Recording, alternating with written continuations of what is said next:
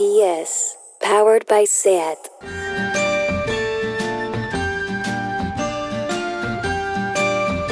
Ever since the day that you went away, you've been sending flowers to me. Send me no flowers today.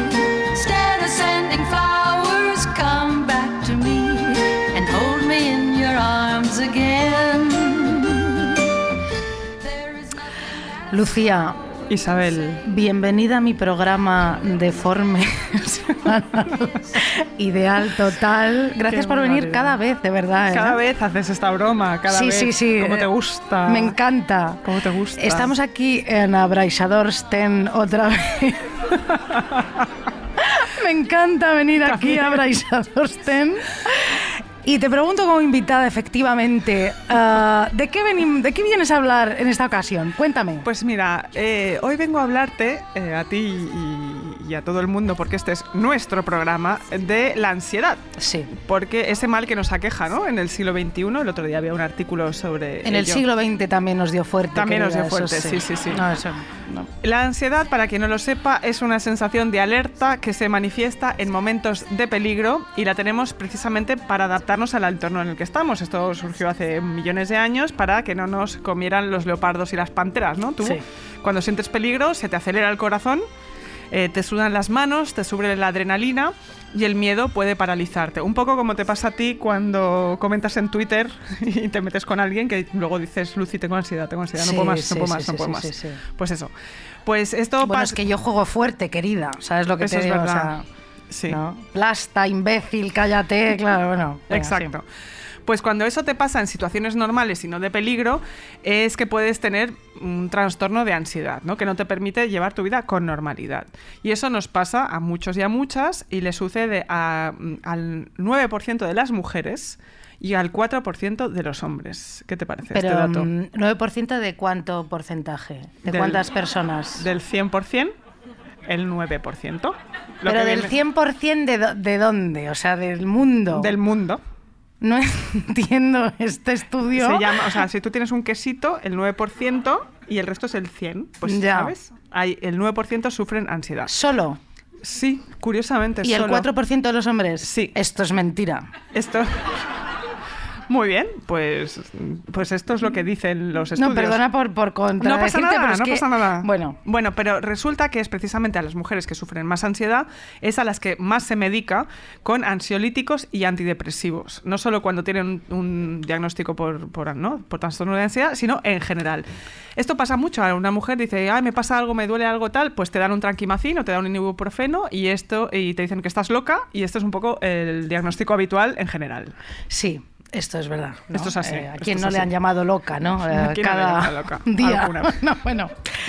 Vamos a ver, Lucía Ligmaer, yo te voy a contar mi, mi, mi, ah, mi experiencia con la ansiedad, que seguramente muchísima gente se sentirá identificada, tú misma también, ¿verdad? Sí, sí, sí. Bueno, yo siempre he tenido ansiedad. eh, mm, mm, ¿Quién lo diría, no? Pero pues yo siempre, ¿no? Eh, desde pequeña, ¿no? Siempre una niña como extraña, solitaria, así como rara ida, ¿no? Extraña, bueno. eh, eh, risueña, pero a la vez melancólica, aunque siempre atormentada, Lucía. Ajá. Yo siempre en busca de afecto, husmeando a ver si podía encontrar amor, cariño, cuidados. Buscaba el afecto como una desquiciada en clase de pequeña.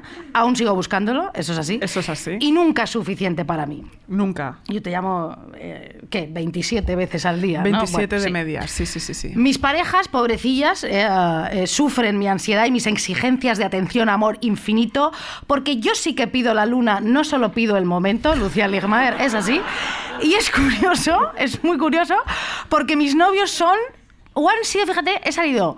Igual son o igual que mi padre o igual que mi madre. Esto es, Es- así. eso es fuerte, ¿eh? Tú has conocido a mi exnovio que era igual que mi padre y ahora estoy saliendo con mi madre.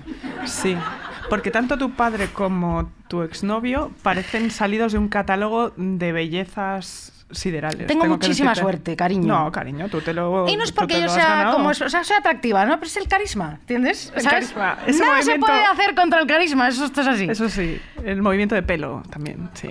Sí, bueno. Efectivamente, mi padre y mi madre tengo un despiporre amoroso importantísimo y una ansiedad que me recorre el cuerpito desde que tengo uso de razón, como a ti. Como a mí, sí. Ahora ya no me medico, es verdad, eh, a que, aunque un día pan y un orfidal a la semana caen, esto...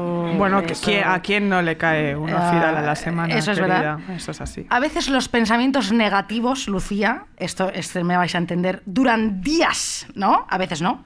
Yo soy, iba a decir, soy autómata, pero no soy autónoma y paso muchísimo tiempo sola. Muchi- tú lo sabes, esto es una bendición, ¿no? Me encanta Sí. estar sola y yo juego muchísimas horas al Candy Crush, al Candy Crush Soda, al Diamond Diaries, ah, ¿no? Y me ducho y hablo ¿Te han dado, sola. Te han dado, te han dado vidas totales, Una chica ¿no? que trabajaba en el Candy Crush, como le dije que tal, me ha dado vidas infinitas gratis, con lo cual ya esto es, es- es maravilloso. Este es el nivel. Bueno, entonces eh, yo, yo con esto así duermo mi cerebro ansioso de, de- de medios nuevos, porque oye, ni un día sin inventarme problemas, miedos u obsesiones, hija mía. Porque cuando se termina eh, una, empieza otra, oiga, esto es imparable, ¿no? Claro. Entonces yo tengo que decirte que las vacaciones de verano, fíjate, igual te pasa a ti, ya es el desquicie del- de la ansiedad. A mí es cuando se me desboca. Claro, porque de repente la vida se calma, eh, nos hundimos en la miseria más Sí. absoluta, Sí. te vienen todas las obsesiones de golpe y piensas que todo el mundo piensa que eres lo peor, ¿verdad? Buf, eso es un básico de la Sí, ansiedad. y tú ves a mí. todo el mundo como en verano feliz, ¿no? Que lo pone en Instagram, con sus pantalones cortos y toda esta mierda. Y fíjate que yo todavía no me he quitado los botines. ¿eh? Y entonces yo te digo, estáis todos, joder, ya con las sandalias en abril. ¿No? Y no hay un momento de transición entre los botines y las sandalias, que esto es una cosa muy fuerte. ¿A partir de cuándo hay que ponerse las sandalias? Porque no hay como una especie de calzado de transición, como de lona mm, fina. Bien, bien, ¿no? Como algo bien, sí, no ¿Qué hay. pasa aquí?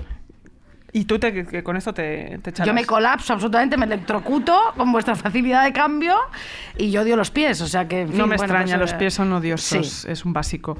Yo también tengo que decir que he sido siempre una persona muy ansiosa. Lo sé, lo sé. Siempre me despierto entre las 4 y las 5 de la mañana, que dicen que es la hora de los lobos, por cierto. Mm. Es la hora en la que se cometen más asesinatos, ¿lo sabíais? Ahora tampoco vais a poder dormir vosotros, queridos. Y me planteo todo lo que he hecho mal en la vida, ¿vale? Que son muchísimas cosas, evidentemente, y me doy cuenta de que todo el mundo me va a descubrir. El qué, no lo sé. Pero eso es lo que me Yo pasa sí a mí. sé lo que es. ¿Qué es? Te lo voy a decir en abraisador Sten, perdóname. No lo digas en directo. A ti te gusta más Madrid que Barcelona, es hora ya que lo digas, en serio, y lo confieses. No voy a hablar de eso, de eso no quiero hablar, no quiero hablar de eso. Vale. Entonces yo siento que mi vida es una farsa, ¿vale? Sí. Y que, ¿por qué no me hipoteco, no? Y me dejo de hostias aquí en, en Abraisador Sten. Abraisador Sten, Y sí. me voy a vivir a la playa, que es lo, en realidad lo que yo quiero hacer, vivir en la playa. Eh, y mientras Sisa juega al Candy Crush, yo busco hipotecas en la costa en Idealista, es lo que me pasa. Y ahora mismo hay un piso en Malgrat de Mar. Sí, me has enseñado en el- flipas, en el AVE. Que flipas y es mi pensamiento obsesivo recurrente. Porque los ansiosos siempre tenemos un pensamiento o, obsesivo recurrente, cre- creemos que nos salvará de la rutina, ¿sabes? Ah, sí. siempre pensamos que eso que, que nos salvará de la rutina de mierda en la que estamos inmersos, que puede ser un piso en la playa para una vida tranquila, Sí. ¿no? que no tendrás jamás, un amante que no te contesta los mensajes, entonces tú ahí te rayas, ¿no? porque ya pasa de ti, porque te quiere, pero no te quiere, porque está pasando un poco de ti ahora mismo. Esto se llama ahora Gosling. Se llama ghosting, no Gosling. Ah, Gosling no. Gosling es Ryan Gosling. Ah, no, joder.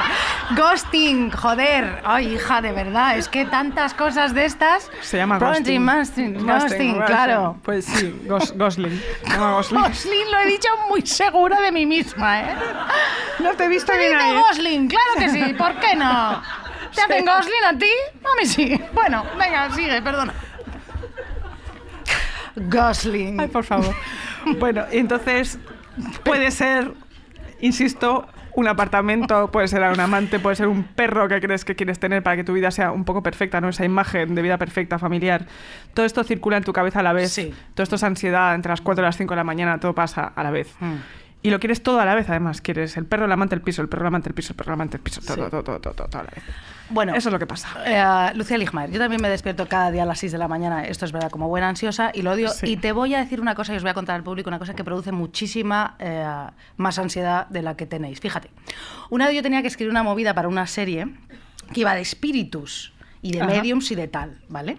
Y entonces yo, pues para investigar sobre esta movida, pues fui a visitar a una medium, y esto es verdad, a las, a las afueras de Madrid, que tenía un chaletazo impresionante, ya se había forrado a base de toda esta cosa. Y A base de entonces, ansiosas, ¿no? ah, sí, a base de ansiosas y de gente extrañísima, y entonces me dijo, fíjate, me dijo, me preguntó, a veces no estás durmiendo y te despiertas de repente con la sensación de que hay alguien en la habitación, quizás al lado de tu cama. Sí, sí, sí, sí, sí, sí. ¿Tú sí? Totalmente. Y yo le dije, pues sí, sí, efectivamente, eso me, cas- eso me pasa, claro. Y entonces ella me dijo, pues que sepas que efectivamente hay alguien y sí, te está mirando. Eso me dijo la medium. ¿Esto es verdad? Hija de puta. Esto es verdad. Bueno, me contó todo lo que había que hacer y tal, que ya, mm, ya lo hablaremos de esto, pero es, es verdad, ¿eh?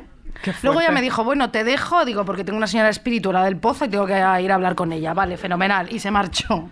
Pero efectivamente, Mira me dijo que cuando te despiertas con esa sensación como de tal, eh, que chica, Que hay alguien. hay alguien ahí que, Pues que mira. te está mirando. No sé qué decirte, sinceramente. Bueno, pues nada, no me digas nada. es que te- bueno, ah, vamos a introducir la primera canción, porque Vamos allá. efectivamente es un programa musical. Estamos en- aquí en, en Radio Primavera. Por supuesto. Y entonces voy a poner una canción, os voy a poner una canción súper bailonga para Nochevieja. Ajá. Que por cierto, fíjate, yo la voy a celebrar en Galicia con un montón de amigos. Sí. Y viene mi segunda mejor amiga, Ajá. pues la primera. Y siempre estáis ahí como, como luchando por mi amistad, ¿no? Y tú no, tú no vienes en, a... en tu cabeza pasa eso. Tú no vienes, tú no vienes en Nochevieja. ¿Qué vas? ¿Qué, entonces, ¿qué pasa? Me ¿Qué- voy a quedar aquí en Barcelona, Sí. en Abaixados Ten. Voy a Sí, quedar yo sí, ya. pasando la noche vieja. Pues viene Raquel, viene de Muy bien. Raquel. Muy bien.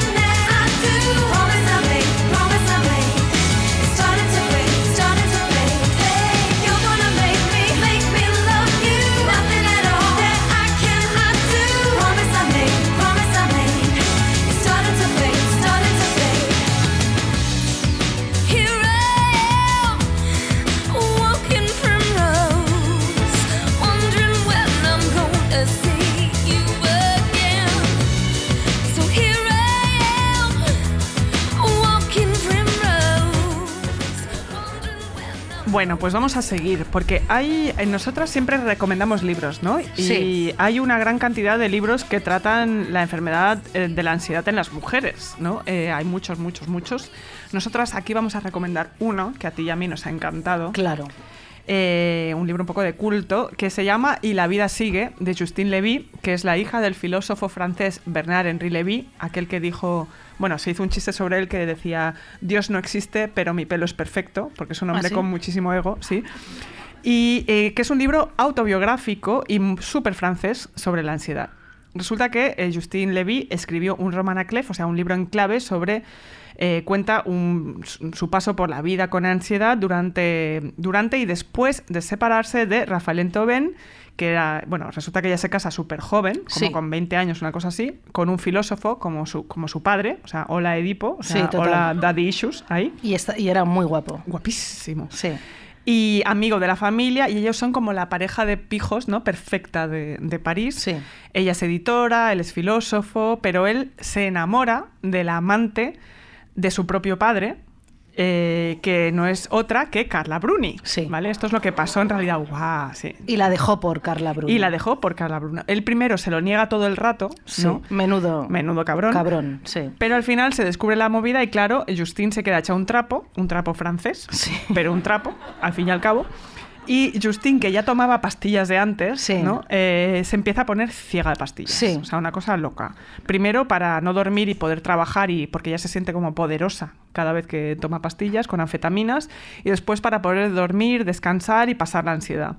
Y la verdad es que es un libro súper interesante. Está muy bien. Además de un cotillo fantástico, Sí. yo creo, eh, sobre cómo automedicarse, que es una cosa muy peligrosa eh, y, es, y es algo que se acepta muchísimo, ¿vale? Me encanta que digas aquí que es una cosa muy peligrosa. Hombre, ¿no? automedicarse Porque- así, pim pam, No, por ella- supuesto, porque es no, que no. se pone eh, fina, se toma Ya. 30 pastillas al día, una cosa así. 30. Soy muchas. Pero Ujú. ella hace una cosa que Sí. cuenta que, claro, la automedicación es una cosa que está socialmente muy aceptada, porque tú te vas a un bar, te pides un vaso de agua y dices, "Mm, es que es para la espalda, y zasca, te, te tomas ahí un Orfidal potente, un Orfidal 30. Tú sabes que ahora ya necesitas receta para muchísimas cosas. Eso es verdad. Por ejemplo, el ibuprofeno 600, ya nada. Hay Ya que no se tener puede. recetas. El Pues enantium, por ejemplo, el sumial. ¿Qué está Todo. pasando en la industria farmacéutica?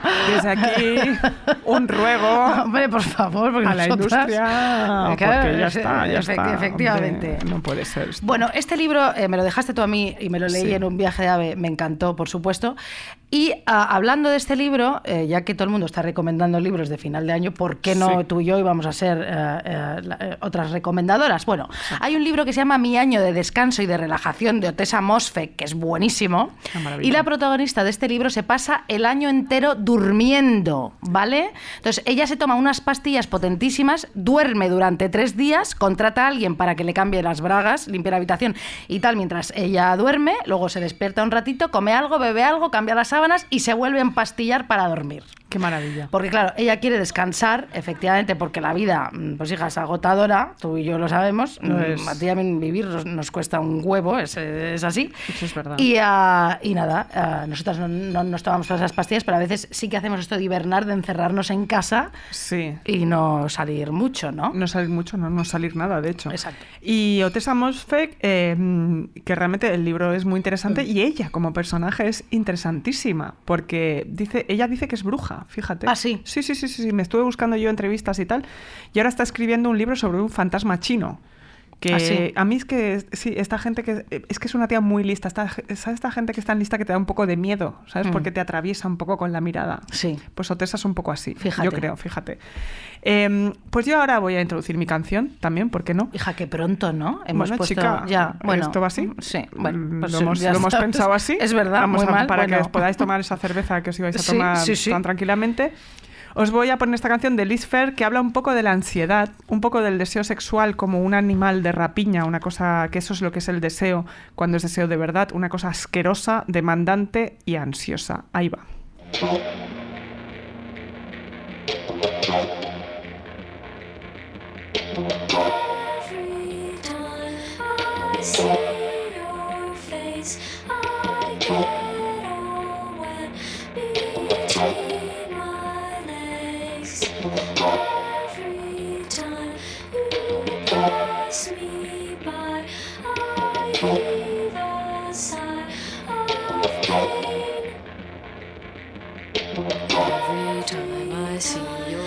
I think of things unpure, unchaste. I want to fuck you like a dog. I'll take you home and make you like it. Everything you ever wanted, everything you ever thought of is everything I'll do to you. I'll fuck you and your minions too. Your face reminds me of a flower, kind of like your underwater and in your lips a perfect suck me size. You act like you're 14 years old. Everything you say is so obnoxious, funny, true, and mean. I want to be your blowjob queen. You're probably shy and introspective. That's not part of my objective. I just want your fresh young Jimmy, jamming, slamming, ramming in me. Every time see your face, I think of things unpure, unchaste. I want to fuck you like a dog. I'll take you home and make you like it. Everything you ever wanted, everything you ever thought of is everything I'll do to you. I'll fuck you till your dick is blue. Bueno, vamos a seguir. Eh, es curioso porque yo he puesto esta canción porque en el periodismo musical eh, se ha ridiculizado mucho la ansiedad femenina. ¿Ah, sí? Sí, es una cosa que me contaba la, la autora de esta canción, la Liz Fair, que la entrevisté una vez. Y ella ha hecho siempre canciones que tienen mucho que ver con lo, fem- con lo femenino, ¿no? Y decía una cosa que decimos mucho tú y yo, que es que hay dos o tres mujeres a las que se les ha permitido todo, ¿no? En el mundo del rock y del pop, como Patti Smith, por ejemplo, pero que la rabia, la ansiedad y la depresión eh, femenina se han entendido siempre como un cliché, como una cosa a ridiculizar. Bueno, claro, claro, por supuesto. sí, Claro. sí.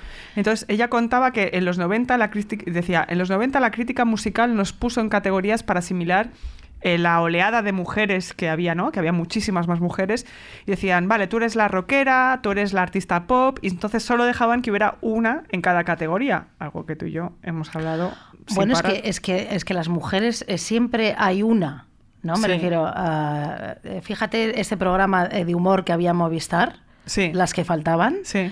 Esta chica, eh, Susi Caramelo, es la que lo ha petado. Está, ¡Pum! Se acaba el programa y ahora está bien. Y el resto fuera, Fuera claro, de- totalmente. O por ejemplo, eh, esta María Teresa Campos y Ana Rosa. Por supuesto, decir, era solo podía quedar una. siempre solo hay una. Sí, sí, ¿No? eran dos velociraptors Exacto, ahí a punto exacto. de, de Y se ha quedado Ana Rosa. Se ha quedado Ana Rosa, la otra fuera, sí, sí. A mí me interesa un poco más María Teresa Campos, quieres que te diga, ¿no? Y sus Sí. hijas. Me A mí, me, fascina. a mí me fascina un poco Ana Rosa, ¿eh? Sí, pero bueno. En fin, eh, entonces que todavía, dice Lisfeld, años después ha tenido que estar defendiendo a otras compañeras de esta saga de mujeres que cantaban y escribían sobre la angustia y la ansiedad, como Alanis Morissette, Sí. que, di- que le decían que no era lo suficientemente auténtica. Y es como, bueno, callaos. Ella, entonces ella dice esto, ¿no? Que el escrutinio de las mujeres, el escrutinio, se da por hecho. Y yo creo que esto es algo que a nosotras, a las mujeres, nos provoca muchísima ansiedad. El Sí. escrutinio con, constante, que nos están escrutando sin parar en redes, en imágenes, etcétera. Fíjate la cantidad de veces que tú y yo hemos hablado que nos han dicho que si hacemos demasiados chistes sobre heterosexuales, sobre parejas heterosexuales. Bueno, claro, es que nosotras somos heterosexuales, qué pena. Pero claro, que- y es como, bueno, chico, es lo que hay, ¿sabes? No, Eh, sí. ¿Se lo preguntas tú a Broncano esto? No. No. No se lo preguntas a Broncano. Déjame vivir. ¿Por déjame qué en tú paz. qué crees que diría Broncano? Qué fuerte. Yo creo que se atragantaría, fíjate, Sí, en su saliva. en su saliva, bueno, sí. No, efectivamente, nosotras desgraciada- desgraciadamente somos heterosexuales, ¿qué quieres que te diga? Y, ah, y- y claro, eh, eh, eh, no podemos contar otra experiencia más allá que la nuestra. Claro, esto es así. Esto es así, no pasa nada. No pasa nada, no pasa nada, pero dejadnos vivir un poco, sí, es tranquilamente. así, es así. En fin. Siga, siga usted. No, no, no, no, te toca a ti, cariño. No, no, no, ya está, que te toca a ti. Eotesa, sigue. ¿Ah, sí? ¿No? ¿Y tus novios y tal, no? ¿A mis novios? Claro, ¿Qué pasaba joder. con mis novios? ah, bueno, sí, que yo he intentado no ser heterosexual. Ah, bueno, sí, sí, claro. Pero no he podido. Hombre, me parecía un pedazo de Ah, información, sí, sí, sí, por supuesto. Yo cuando me dejó el, el- mi padre, el que salía con mi padre, pues intenté eh, ser lesbiana, la verdad. Y no, no salió. ¿Qué vamos a hacer? Bueno, y, ah, bueno, pero, pero luego ya, pues que como ahora salgo con mi madre, hija, pues ¿qué quieres que te diga? Algo. no sé. Ya está, esto era, Pues mira, es el pero era un dato, era un dato, sí, era toca. interesante. Sigue, sigue. Volviendo un poco a Sí. Otessa Mosfer y a este librazo que se cascó sobre ¿no? el, el año de descanso y relajación. Sí. Este libro está eh, enmarcado en el año 2000, justo antes del 11S. Sí. Y Yo creo que no es casualidad, porque es que todos estos libros, bueno, todas estas imágenes, eh, todo este mundo anterior al 11 de septiembre, a mí me resulta un poco como los años 50. Si tú piensas, era un mundo increíblemente capitalista.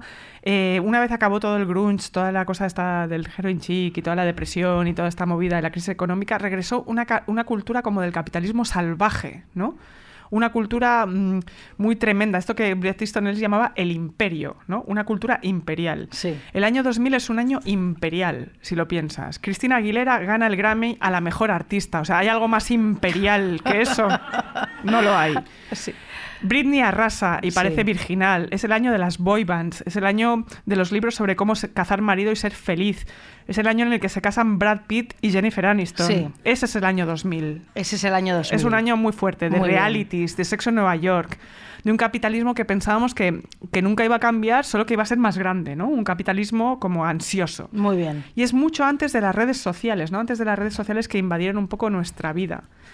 Y me estoy echando una parrafada muy importante, Total, bueno, esto es- pero está bien, está bien, es muy pero, interesante. Pero esto que os voy a decir es, es interesante porque nosotros pensamos, ¿verdad? Que siempre pensamos que el capitalismo y las redes sociales nos están sumiendo en, un- en un- una constante ansiedad, ¿no? Siempre estás mirando el móvil o, quién te va, o te llega un mensaje y piensas que es una mala noticia, una cosa como de un vaído constante, un miedo real. Yo siempre que me llega un mensaje al Bueno, móvil- eso nos pasa a nosotras que no significa que los demás eh, estén, pasa a la gente. Quiero decir, eso solo nos pasa a ti y a mí, porque claro, hija, ser feministas y, y- y dos burras como nosotras, pues claro, no- no- nos exponemos a que nos contesten siempre, ¿no? Eh, Ya, yo duramente. pe- yo pensaba pero que eh, a lo mejor la gente pues vive tranquila, eh, tú y yo no, Ya. pero yo sí, ¿sabes? Eh, Claro, igual cuando ven un mensaje en Twitter no piensan no, que les van a matar. Claro, Vale, exacto. vale. Tú y yo vivimos así, pero nadie más igual, ¿no? Claro. Irán Chubarela, nada más. Ya está, eh, punto. vale. Bueno, presuponiendo que la gente Sí. con las redes sociales estuviera ansiosa, que es la tesis que yo voy a sostener, esto no es nuevo, porque resulta que a finales del siglo XIX Sí. los neurólogos alertaban de una creciente oleada de crisis nerviosas provocadas por la sobreestimulación de las nuevas concentraciones urbanas de las ciudades, de todo lo que había. Lucía, Te lo juro. ¿Qué estás contando? es que, pero tú, ¿y dónde sacas esta información? Yo Coño, de- pues de los libros, colega. va. De verdad, ¿tú te acuerdas cuando Sí, hubo todas esta- estas masas de histeria femenina sí. y todos estos vaídos que la gente, a la gente le daban muchos síncopes a finales del 19? ¿Ah, porque, sí, Sí, sí, porque tenía, Ajá. de repente, pensad, antes de la revolución industrial no había nada. Y de repente tienes periódicos matutinos, periódicos vespertinos, dos entregas postales al día, telegramas que podían llegar en cualquier momento a tu casa. Claro, ¿Pero qué estás que sí. Bueno, ¿Pero qué estás diciendo, Lucía? que sí. Nuevos métodos de transporte que iban muy rápido para ir- de pasar de ir a caballo a pasar de ir en ferrocarril. Era mucha sobreestimulación, mucha, y las ciudades, y teatros, y música, y bares, y más, muchas cosas. Y el teléfono, la invención bueno, del teléfono, por claro. fa- Por, supuesto, claro que Bueno, que- no te ríes de mí, en serio. Todo esto provocaba y está probado crisis nerviosas, neurastenias, ataque de histeria y todo lo demás. Sí. No nos hemos inventado nada, solo a Kim Kardashian. Es lo único que nos hemos inventado. Bueno, Eso es lo que quería decir yo. oye, me chifla. ¿Esto lo has mirado tú? Qué fuerte Pues, eres. en, pues en internet, donde se mira todo. Claro, muy bien. Bueno. Ah, ah, voy a poner una canción, pero antes voy a explicar un poquito eh, todo, porque claro, esto que Muy decías bien. tú de la crisis ne- nerviosa te voy, a, te voy a explicar. Bueno, quería poner una canción de Ana Karina, que se ha muerto el sábado pasado, bueno, la, la- la adoramos y tal, y eh, una canción escrita por Ser- eh, Serge Gainsbourg, pero bueno, tú sabes que esta señora se casó con Godard, pobrecilla, ya eso en sí es Pobre, una ansiedad impresionante, porque tú imagínate Cásate con ese señor autor maldito, ¿no? Que se va a la ventana cada mañana con una, cafa, una- uy, con una taza de café humeante. ¿Sabes que iba a la ventana de la SER? De la se- ah, no, de- no, no. A escribir sobre sus sentimientos, todo eso. Bueno. Entonces, bueno, ella declaró de Godard, fíjate, que era capaz de decir que se iba por tabaco y no aparecía en tres semanas. Se casó con él a los 18 años y ya, y ya el tío empezó a ser un golfo desde el O principio. sea, un calavera. bueno, Godard calavera. Un calavera. Un calavera, ¿qué, qué es eso? Un calavera. un tío que sale mucho, un calavera. un calavera que se iba con las titis, ¿no? Claro, las bueno. titis, a ver, bueno, entonces, en aquel tiempo, fíjate, dice Ana Karina, lo único que podías hacer era quedarte pegada al teléfono esperando a que te llamara, ¿no, Jean-Luc? Cuando desaparecía pensaba de todo, que le podía haber pasado cualquier cosa. Luego me enteraba de que a lo mejor se había ido a Italia a ver a Roberto Rossellini o que se había marchado a ver a Bergman, a Igmar, ¿no? A Suecia, o a veces la explicación era que estaba en Nueva York con William Faulkner. Bueno, Pero esto no se lo podía decir antes cuando salía de casa. bueno, es que era un señor. Es que esta- era- estos tíos, Era es como- artista, tormenta, todo esto. Bueno, decía Ana Karina, tenía amigos en todas partes y se marchaba sin avisar. Siempre llevaba encima su pasaporte y yo sabía dónde había estado cuando volvía. Y me enseñaba los sellitos que le ponían en la aduana y siempre me traía regalos, pobrecilla. O sea, Qué misterioso. Sea, esto, es como de, ay, mira, no te digo... dónde- Como, Pues que debía ser Godard. co- pero como esos tíos que te dicen, yo, que, que les dices, quedamos mañana. Es que yo no hago planes. Ya, bueno, por favor, o sea... Vete a la mierda, ¿sabes? ¿Quedamos o no? Ah, no, estoy en Italia. Qué pesado. Bueno, Venga. vamos a ver. La cosa es que Agnès Varda, fíjate que también se ha muerto este año, Ya ves, qué año. que era amiga suya de Ana Karina y de Godard, tiene un docu, un documental muy guay que se llama Caras y Lugares. ¿Lo has visto? No lo he visto. Está en Filming, que es veré. nuestra gran. eh, eh, ¿Cómo se llama esto? Eh, Nuestra gran nuestro aliada. soporte, eh, eh, bueno, cinematográfico, lo, que- sea, es nuestra tal. Bueno. ¿Plataforma? Sí, sí, sí, porque estáis todos flipando con Netflix y Netflix es una mierda. Bueno, da igual. No te- bueno, no, no, muy- no, no es verdad. Hasta no que nos patrocines No, es verdad. mierda. Netflix está fenomenal. Bueno, entonces, ella cuenta que Agnès Varda y Jacques Demy, que estaban casados, tú sabes, además se adoraban, Mm. eran amigos de Godard y Ana Karina, como decía, muy amigos. Entonces, bueno, en- ella en el documental le llama y le dice a Godard, oye, hace muchísimos años que no nos vemos, somos muy amigos, ¿por qué no sales en mi documental? Esta señora que hizo un documental póstumo, eh, que lo hace con un joven artista que lleva gafas de sol. No, bueno, tú no lo has visto. No lo he visto, sabes ¿no? de qué hablo. no Bueno, da sé. igual. Entonces le dice, le dice, ¿quieres salir en mi documental? Y dice Godard, vale. Entonces dice, bueno, pues vamos a ir a tu casa, rodamos como yo voy a tu casa y la charla y tal. Entonces, bueno, ya está en el tren nerviosísima porque hacía muchísimo tiempo que no le veía y tal. Y claro, ella, ella decía que, que, que Godard era un tío solitario, que era un tío imprevisible, pero que era un genio absoluto, Sí. y que, ella, que, que él cambió el cine, que él creó el cine, que sus pelis son preciosas. Bueno, ella está fascinada con Godard, ¿no? Sí. Entonces ella está muy nerviosa por el reencuentro, eh, van a un bar antes de ir a su casa, ella está como con muchas expectativas Sí, a ver sí, a su amigo de toda la vida. Y entonces, bueno, ya se toma ella su poleomenta y toda esta cosa y van a la casa de Jean-Luc Godard. De Jean-Luc Godard, ¿vale? Sí. Y entonces eh, llama a la puerta, ti, ta, ta, ti, ti, tic, toc, no, ti, ta, ta, ti, no, toc, toc, toc, llama a la puerta Lo y que nadie, sí, no tu sé. efecto favorito. No, sí. Entonces nadie contesta a la puerta. Entonces hay una ventana abierta, empieza, Jean-Luc, Jean-Luc, que estoy No. aquí, ¿no? Sí, sí, I'm here, nada, Jean-Luc fatal. Entonces le gritan a la ventana, no sé cuántos. Entonces ella ve que en el cristal de la puerta, fíjate, Sí. hay un mensaje en clave que le ha escrito Godard. Pero este tío. Espera. Y entonces le ha puesto en la ville de Duarden, bueno, ella es un mensaje en clave que, tam- que, que le mandó, o sea, vamos a ver, cuando se murió Jacques Demy, Sí. eh, Jean-Luc de Godard, ¿me entiendes? Le mandó un, un papelito con esto que le escribe en la puerta, que es en, el, en, el, en la ville de Duarden de Côte à Côte. Era un restaurante que i- iban los cuatro continuamente, ¿no? Sí. Entonces le pone esto en la ventana y Agnès Varda le dice, joder. O sea, me ha hecho venir hasta aquí, he cogido el tren que me despertó a las cinco y media para ver a este señor, me pone el esto, Pero me lo pone, puso en la- se lo me pone- puso- se lo pone en la, en la ventana, me hace llorar, me pone tristísima, no me dice que no me va a recibir, me hace esta performance absurda, y entonces ella le dice, menudo cretino y menudo desgraciado, Pero ¿no? eso es un sádico industrial. Pero una cosa increíble. Entonces ella dice, te vas a enterar. Entonces coge un boli y le escribe debajo, espérate que lo tengo aquí. Le dice, ajaja, momento. Bueno, dice, menudo desgraciado y toda esta cosa. Le dice, te quiero mucho, pero eres un desgraciado, le pone en el esto. Y le deja una bolsa con unos bollos que había comprado para él en una, en una pastelería de París que a él le encantaba. Y se vaya tristísima la pobre Agnès Bagda con 90 años llorando porque Jean-Luc Godard no salió del coño abrir la puerta. ¿Me entiendes lo que te digo? Yo se los hubiera envenenado, los bollos. Es que esto es para Es tener que, ansiedad vamos, fuerte, hombre, ¿no? por favor. Ella por llorando, favor. además súper triste. Bueno, entonces, la canción que voy a poner ahora mismo, ya por Sí. fin, es de Ana Karina y se llama Sous le soleil exactement. Por ella.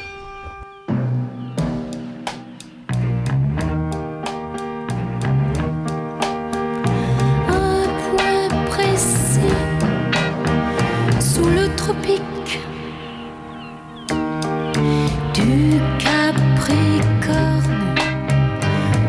Cancer. Depuis j'ai oublié lequel sous le soleil exactement. Pas à côté, pas n'importe où. Sous le soleil, sous le soleil, exactement,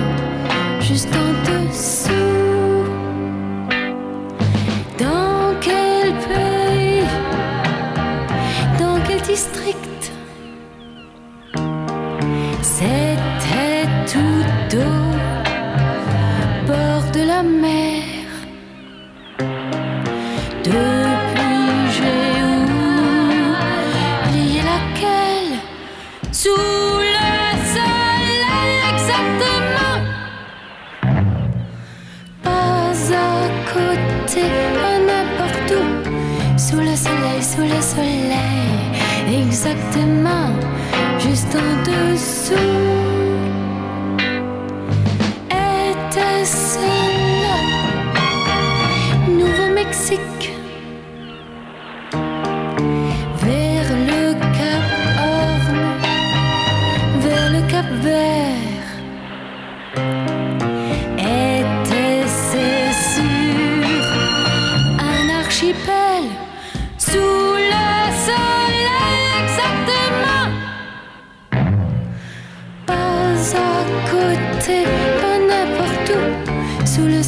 Sous le soleil, exactement,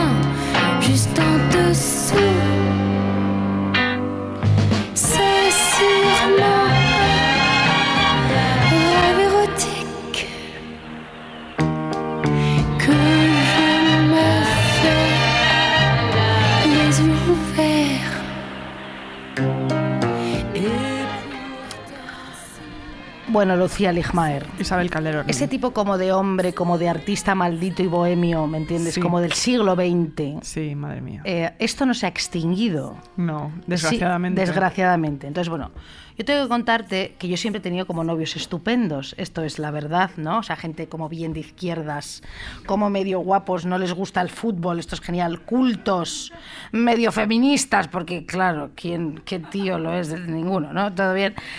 Pero afeminados, bien... Bueno, yo tengo que decir que tu exnovio, que es una especie de maravilla, Sí. eh, Marc Giró dice que es como Jesucristo. Sí, Que mi- cuando aparece para ahí, que va al Mercadona. Sí, sí, eh, mi madre también lo decía eso. que Dice, es que no te puedes creer esta belleza. O sea, es Muy un- bien, me encanta es que, así, ah, es muy bello, bien, es me lo bello. digas, sí. Un beso para él. Un beso, aquí. un beso. Viene en Nochebuena a cenar a mi casa. Fíjate. Bueno, vamos a ver, sí.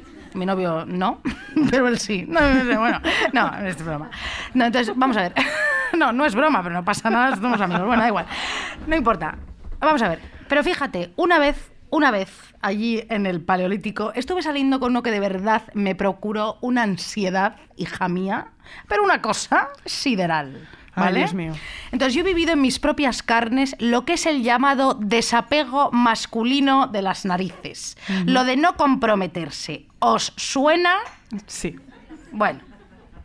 Bueno, no, yo no daba crédito, te lo digo en serio. Estos tíos existen y andan sueltos por la city, por cualquier city, te lo digo ya. Y es gente loca y mala, ¿no? Y entonces, vamos a ver, ese señor, claro, se alimentó de mi energía emocional, que me dejó seca, recibió mi amor y mi atención, el muy cabrón, y no fue capaz ni de generarlo ni de retribuirlo para proporcionarme a mí. Un sostén emocional adecuado para no volverme absolutamente loca. ¿Vale lo que te digo? Un beso para él también, desde Sí. aquí. Entonces, no, no, que él lo escucha absolutamente todo. Es muy fuerte. Entonces, estuvimos tres meses hasta que por fin le pude dar un pico de mierda al saludarnos. Qué horror. Tres meses, ¿vale? Que yo le decía, chico, dos besos no. Entonces yo le dije, vamos a inventarnos como un choque de estos de baloncesto de, eh, de tal, ¿sabes? Hasta- porque era muchísimo más digno que dos besos de mierda, ¿no? Claro. Ya ves. Bueno, Ni que fuera en inglés, ¿no? Era Raro, raro, sí, una- sí. horrible. Bueno, luego Perdona, estuvimos sí. luego cuatro meses hasta que pude poner el cepillo de dientes en el mismo vaso. O sea, Qué O sea, barbaridad. eh, él le, propo- le- le- le procuraba un agobio supino eh, tener los dos cepillos de dientes juntos. Pero esto, o sea, esto es. Porque esto sale mucho en las series y tal. Esto es verdad, tú sabes que es verdad. Yo lo Esto- sé, pero es que quiero aclararlo porque Él parece no como que nos hemos inventado esto, que pero mi no nos lo cepillo hemos inventado. estuviera en el mismo vaso y lo Porque le en la esquina del lavabo. ¿Por qué? Yo no soy ninguna guarra, ¿me entiendes? No sé por qué cojones no podemos tener los cepillos. Bueno, y luego está esta mierda mía, perversa, de aparentar que no estaba interesada en él para que él se interesara más. Ya. Ya, ya, y toda esa ansiedad que me procuraste, mm, imbécil, ¿no? Em, no, claro, el amor, el afecto y la intimidad conducen intrínsecamente al compromiso. Sí. No puede ser que... y luego, no. No, y sobre todo. Como no hacer que sí, pero no, no. Como que no está pasando, ¿no? Claro. Cuando está pasando. Entonces, este señor no era cariñoso, no quería comprometerse del todo y yo, claro, le dejaba eh, sin parar y él volvía, ¿no? Sin parar también y todo iba lento y a su ritmo. Y yo de verdad, de verdad, estaba, me estaba volviendo loca y me moría de amor y yo soy intensa en esto, quiero decir, si tal, tal y tal. No, y además vamos a, vamos Sí. a aclarar que todas hemos pasado, y si no, nos corregís, pero por una historia un poco de estas, y Sí. que hay un momento en el que las amigas te dicen, mira, se ha acabado el cupo, yo no puedo hablar más de esto. Eso es verdad. Eh, me ha pasado que me han dicho, ya, ya no puede ser, o sea, ahora tienes que consultar a un especialista, yo no puedo seguir con esto más. Tú me dijiste a mí Yo te lo dije, sí. sí. me acuerdo en un bar además, Sí, concreto. sí, dije, mira, yo Ya. esto ya me supera, ya no, te- ya no tengo frases para decirte. Ya no ¿sabes? sé qué decirte Ya más. no sé, no sé, ya esto es un tema ya muy fuerte. Sí. Entonces, bueno, tú imagínate la autoestima, mi Claro. autoestima o la de la persona que está Claro. en mi misma situación. Claro, entonces, fíjate, porque en el amor, esto ya lo saco de un libro, esto no es cosa mía, es un ensayo de Eva y Youth, ¿me entiendes? Un libro que ah, se llama ¿Por qué duele el amor? Que no es un libro de autoayuda de mierda, es un libro sociológico, es un ensayo fantástico. Y entonces te dice, en el amor, el yo se encuentra en cuestión y necesita ser reconfirmado por esa persona de la que tú te has enamorado, ¿no? Claro. Entonces, ese reconocimiento, ese valor que te da el otro, ¿sabes? Sí. No se otorga de repente una vez, no como que te quiero, qué guapa estás tal. No, no, no, no, no. Esto es algo que, se, que tiene que ser cada día y que hay que currarse cada día. Entonces, claro, tú imagínate a estas personas que no se comprometen y no te dicen nada como para no comprometerse. Y que te enganchas más. más. Claro, te hace sentir insegura, fea, mm, y eso sí que no. Esto No, no, querido. claro. Entonces, ¿qué hice yo? Pues empecé a lavarme los dientes con su cepillo de dientes. y dije, o sea, jódete, y esto es verdad que lo hice porque yo os lo conté. Y se va a enterar. A todos, yo me he lavado los dientes con tu cepillo de dientes. Anda ya. Entonces, bueno. claro, bueno, entonces, bueno.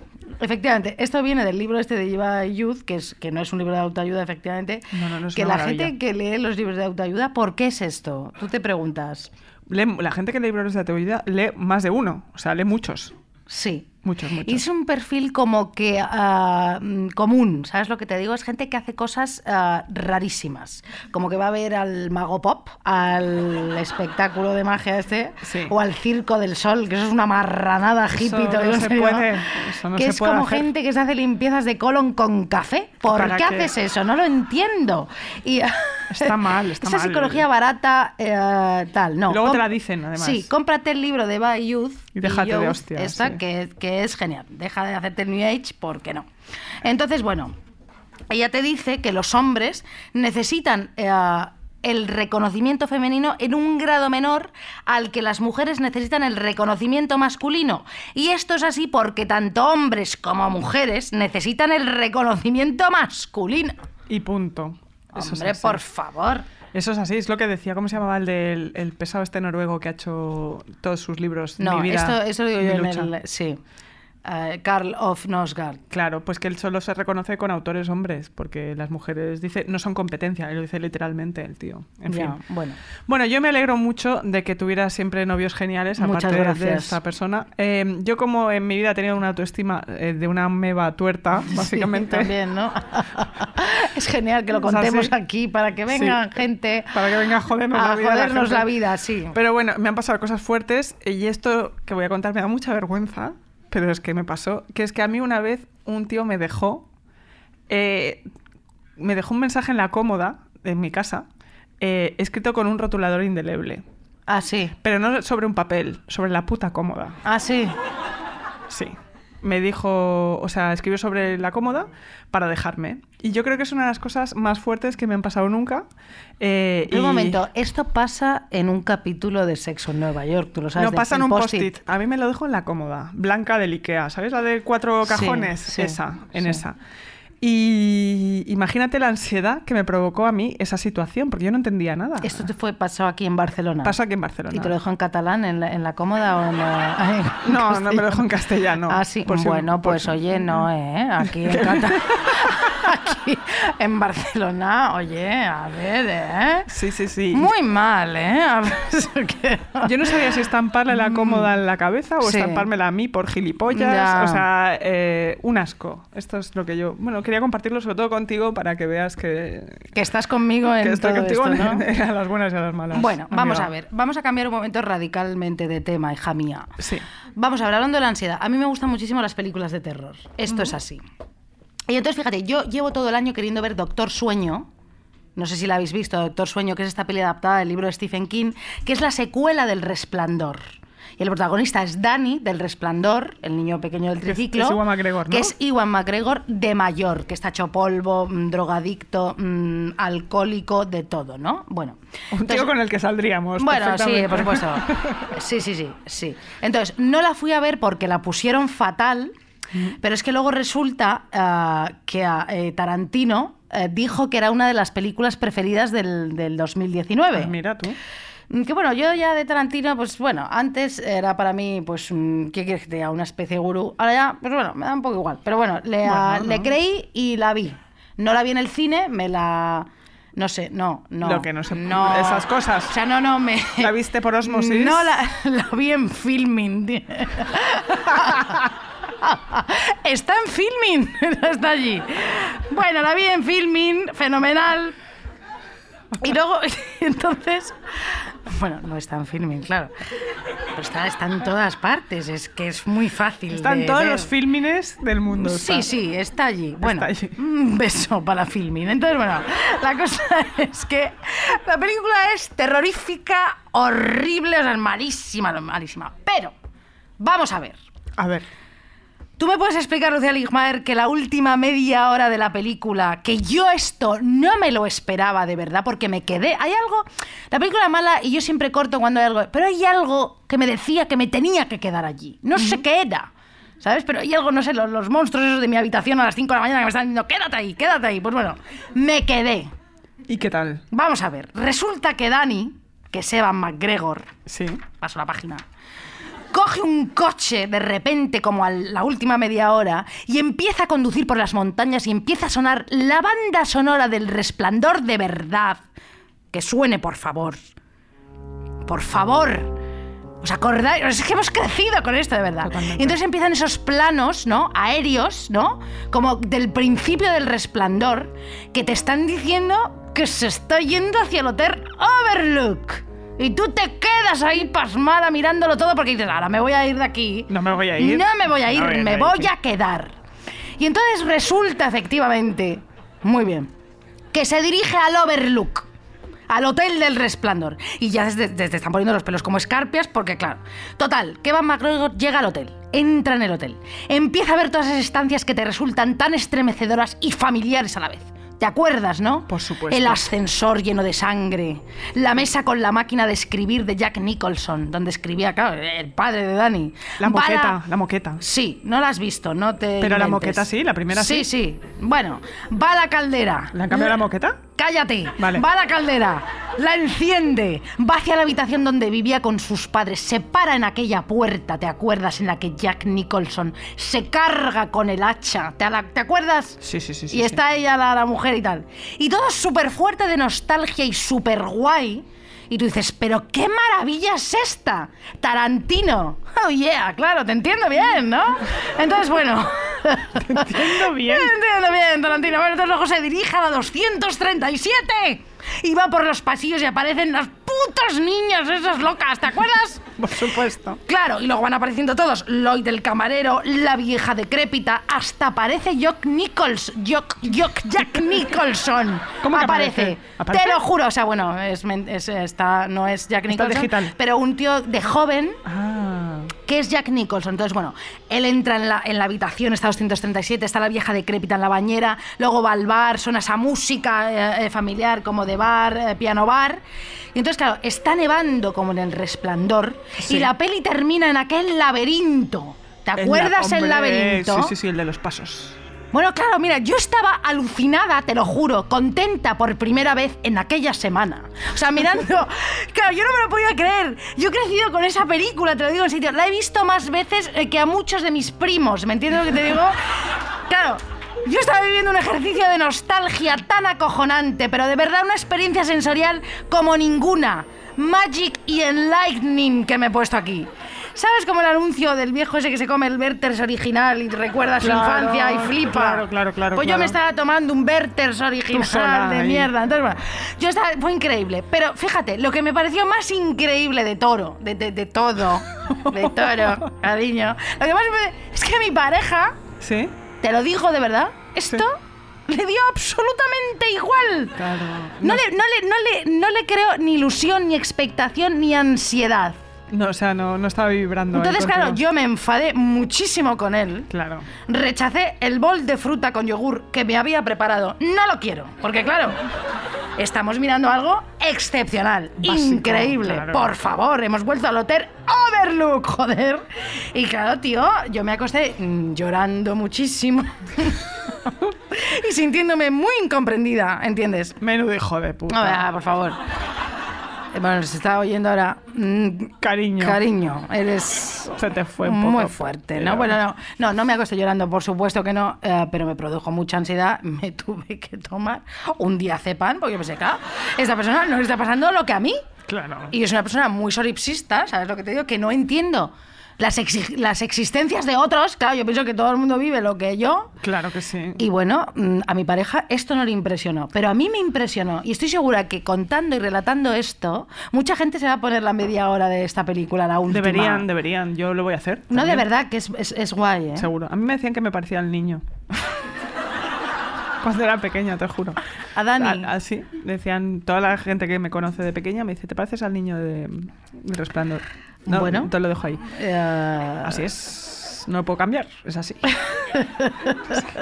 Pero bueno, tú sentiste Bueno. que malgastaste un diazepam. ¿A que sí? Sí, sí, con claro, porque claro, hija, eh, sí, sí, me enfadé, me enfadé mucho. Claro, pero fíjate que Santa Teresa de Jesús tiene Fíjate. un dicho, tiene un dicho que es que se malgastan más diazepanes por las plegarias atendidas que por las no atendidas. Ese es el refrán de Santa Teresa, no me lo he inventado yo. Ella habla de diazepanes porque es moderna, Claro. ¿vale? Y ya está. Tú el siglo XIX, eh, tú estás muy... Estoy muy puesta. Muy rara. Bueno, vamos a ver. ¿Te acuerdas que nosotras en el deforme semanal del teatro mm, ya pusimos a parir Historia de un matrimonio? Poco lo hicimos. Más deberíamos Antes haber de hecho. hablar ah, de lo que yo quiero hablar, que es un poco de escenas de un matrimonio de Igmar Bergman, que es lo que hay que ver, que es una serie de ocho capítulos, pero que también la tenéis en una película mm, condensada de dos horas y media. Por favor, ¿puedes explicar por qué a ti no te gustó esta película de la que todo el mundo habla? Pues mira, eh, a mí, yo me acuerdo, yo la vi justo antes de que tú la vieras Sí. y te dije, creo que no te va a gustar, como a mí, mm, está muy bien hecha todo el rollo ese, pero es falsamente equidistante. Totalmente, Es una por película favor. que pretende que es, no, yo no me, por- no, no me pongo de parte de ninguno de los dos porque el- una ruptura es muy complicada y todos sufren, todos sufren. Pues si todos sufren... ¿Por qué le das a ella dos escenas? Ya le das 78 con su sufrimiento. Sí. Perdona. Además que él está todo el rato con el niño y, y ella no. Ella es una desgraciada, una egoísta que quiere vivir en California y hacer una vida propia.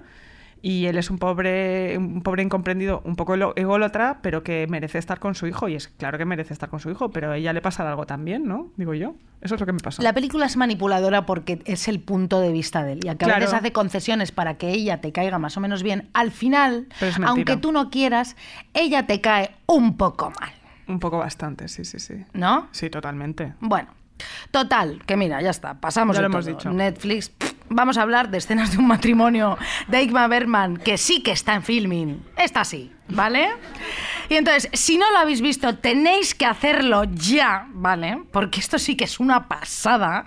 ¿eh? Y no la otra que no vale un duro, no, no vale un duro. Bueno, entonces, en esta, Marianne y Johan, los protagonistas, Sí. llevan 10 años casados, ¿vale? Y entonces ellos no se pelean, ellos creían que eran felices, pero nada más lejos de la realidad, Lucia, porque ellas se consolaban con el hecho de que el sexo no era todo, bueno, llevaban sin follar como, bueno, pues desde que se conocieron, me parece, pero Más bueno. o menos, sí. Bueno, sí. Pero de que eran felices en otras dimensiones y no paraban de hablar de lo bien que se llevaban, ¿vale? Nos llevamos fenomenal, nosotros nos comunicamos todo fenomenal. Pero una mañana Johan le dice a Marianne que la deja y se va con su amante a vivir. Paula, un amante de qué?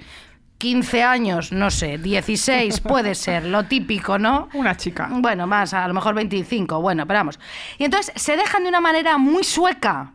¿Vale? Entonces ahí no hay dramas, no hay gritos. No Eso es lo peor, ¿eh? Claro, no todo es. muy sueco, muy pasivo-agresivo.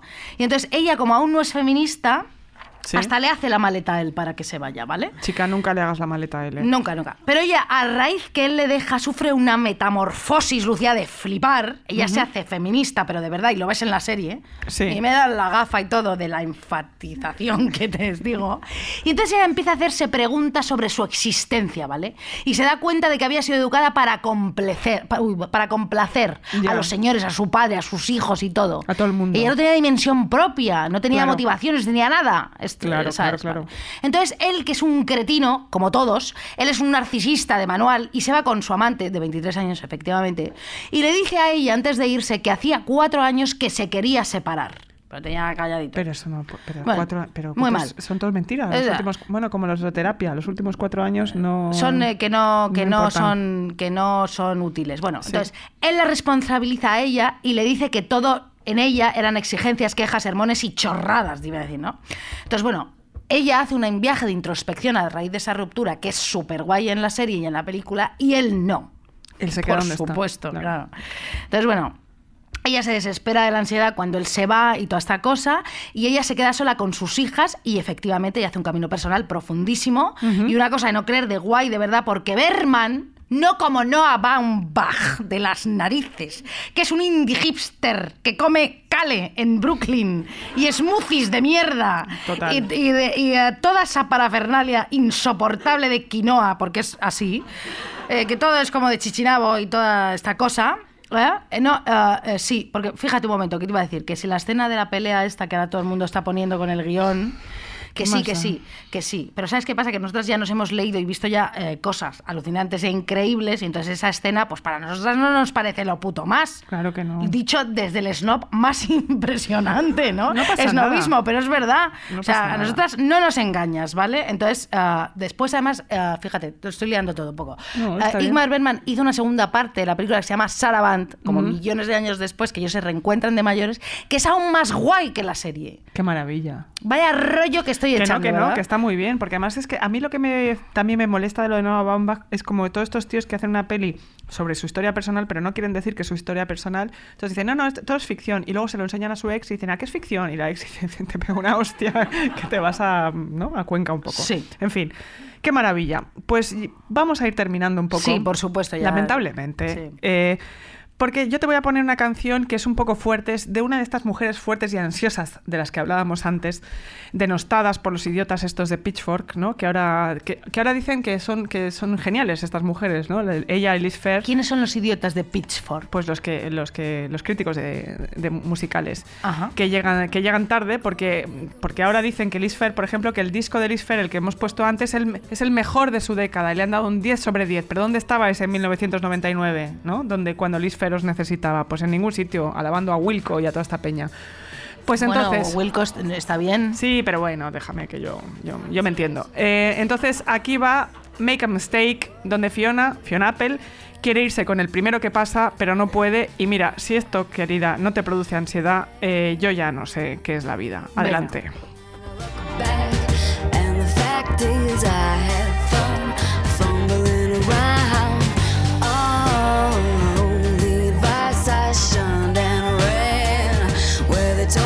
Told me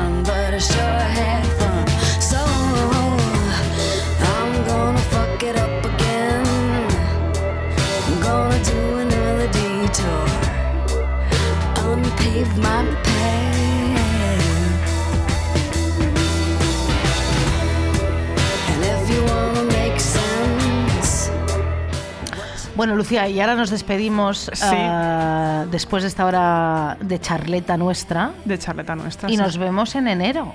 En enero nos vemos, eh, nos vemos aquí, de hecho, ¿no? El 24 de enero. No lo sé, nos lo han dicho antes. Sí. Nos vemos el 24 de enero aquí. eh, Y en el Apolo y el el 23 en el Apolo. Y muchas gracias y feliz Navidad. Claro. Y próspero año nuevo. Exactamente. Gracias. Adiós.